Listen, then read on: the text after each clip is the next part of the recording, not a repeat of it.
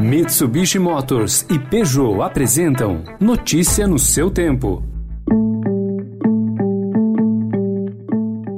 Olá, seja bem-vindo. Começando mais um Notícia no seu tempo, podcast produzido pela equipe de jornalismo do Estadão para você ouvir em poucos minutos as principais informações do jornal. Você acompanha esse podcast em qualquer plataforma de streaming, agregadores de podcasts e agora também na playlist Caminho Diário do Spotify. Aliás, obrigada por nos incluir no seu caminho diário. Entre os destaques de hoje, a troca da chefia da Polícia Federal do Amazonas após denúncia contra o ministro Ricardo Salles. A Associação de médicos adepta ao tratamento precoce do novo coronavírus, que tem apoio de um grupo que fabrica a invermectina, e a anulação das condenações da Lava Jato pelo STF, que torna Lula elegível em 2022. A Corte, por maioria, negou provimento ao recurso nos termos do voto do relator, Sua Excelência o ministro Edson Fachin, vencidos os ministros Nunes Marques, Marco Aurélio e Luiz Fux. Esses são alguns dos assuntos desta sexta-feira, 16 de abril de 2021. Estadão apresenta Notícia no seu tempo.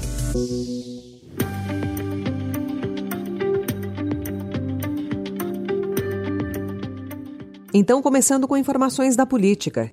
E agora, retomando o julgamento, eu chamo para julgamento agravo regimental no habeas corpus 193726 da relatoria do ministro Edson Fachin, agravante ao Ministério Público Federal e o agravado a Luiz Inácio Lula da Silva. E no fim do julgamento, por oito votos a três, o STF derrubou ontem as condenações impostas pela Operação Lava Jato ao ex-presidente Lula. A decisão torna o petista apto a disputar a eleição de 2022, no momento em que o presidente Jair Bolsonaro enfrenta queda de popularidade. Na prática, o plenário da Corte manteve a decisão do relator da Lava Jato, Edson Fachin. A cúpula do PT já prepara a campanha de Lula, que dará início a caravanas pelo país no fim desse mês. O Estadão apurou que o ex-presidente presidente disse estar de alma lavada.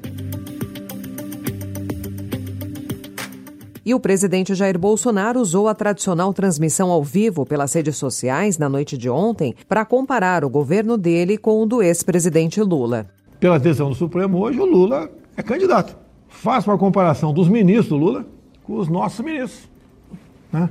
E para sentir o quê? Se o Lula voltar para o voto direto, pelo voto auditável, tá? tudo bem.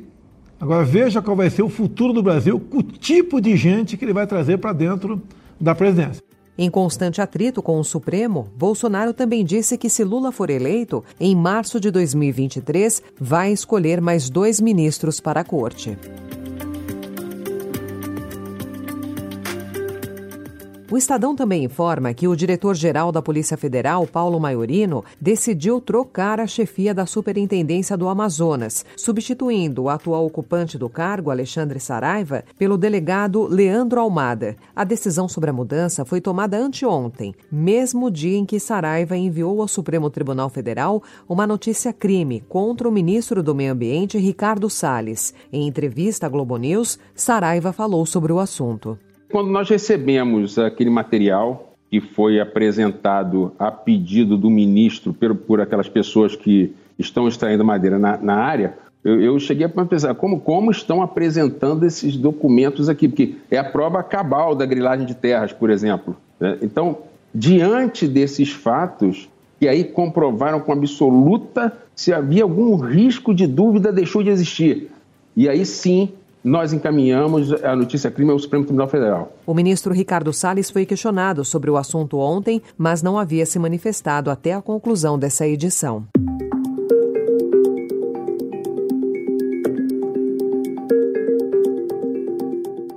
E a pandemia de Covid-19 provocou a suspensão de pelo menos um milhão de cirurgias eletivas, que são as não urgentes, no SUS em 2020. O número consta de levantamento da Associação Brasileira de Importadores e Distribuidores de Produtos para a Saúde. O setor estima que, considerados os setores público e privado, a queda nos procedimentos cirúrgicos no ano passado tenha sido de quase 60%. E a Anvisa está apurando a suspeita de que lotes da vacina Coronavac tenham sido entregues entre março e abril com quantidade inferior à informada. Também há relatos envolvendo o desenvolvido pela Universidade de Oxford com a AstraZeneca. A situação foi relatada por governos, prefeituras e secretarias de saúde de ao menos 15 estados e do Distrito Federal. Ainda sobre a pandemia, o Estadão também traz a notícia de que o grupo José Alves, que é fabricante da Invermectina, cuida de uma plataforma no site da Associação de Médicos pela Vida, que reúne defensores do tratamento precoce contra a Covid. A ligação pode configurar conflito de interesse pelo Código de Ética Médica. Notícia no seu tempo. As principais notícias do dia no jornal O Estado de São Paulo. E em 20 segundos eu volto a falar, entre outros assuntos, da disparada das vendas de imóveis de luxo em plena pandemia e da reconstrução da Catedral de Notre-Dame em Paris. Desbravar um terreno difícil, apreciar paisagens ou encontrar novos destinos. Não importa o destino que for explorar, a Mitsubishi Motors tem um 4x4 para acompanhar qualquer aventura. Conheça os modelos em mitsubishimotors.com.br. Como eu havia adiantado, a pandemia, juros baixos e a disparada do dólar provocam, desde meados do ano passado, um aquecimento geral do mercado imobiliário, um dos poucos que ainda conseguem ir bem na crise. Mas a corrida é mais intensa, sobretudo para a compra de imóveis de alto padrão e de luxo. Privados de viagens internacionais e submetidos ao home office, os mais ricos buscam mais conforto. Além disso, segundo especialistas, o que os move para a compra de ativos de luxo é a oportunidade de investimento porque os imóveis estão mais baratos em dólar. Notícias internacionais agora. Na França, dois anos após o incêndio que atingiu a Catedral de Notre-Dame, o presidente Emmanuel Macron visitou ontem as obras de restauração para mostrar que a igreja não foi esquecida, apesar da pandemia. Macron avaliou o progresso da reconstrução e garantiu a reabertura em 2024, a tempos dos Jogos Olímpicos de Paris.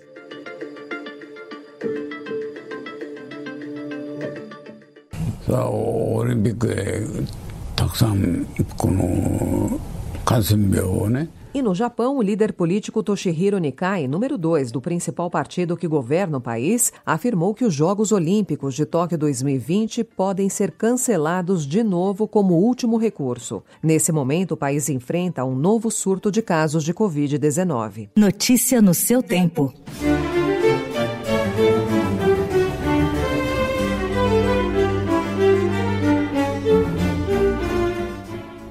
Para a gente finalizar, uma dica cultural para essa sexta-feira. A Orquestra Sinfônica do Estado de São Paulo volta a se apresentar na Sala São Paulo, hoje em concerto sem público, que será transmitido pelas redes sociais da USESP a partir das oito e meia da noite. Hoje o programa será dedicado à música barroca. Então, encerrando a edição de hoje do Notícia no seu Tempo, com a apresentação e roteiro de Alessandra Romano, produção e finalização de Felipe Caldo. O editor de núcleo de áudio é Emanuel Bonfim. Obrigada pela sua companhia e bom fim de semana. Você ouviu Notícia no seu Tempo. Notícia no seu tempo. Oferecimento: Mitsubishi Motors e Peugeot.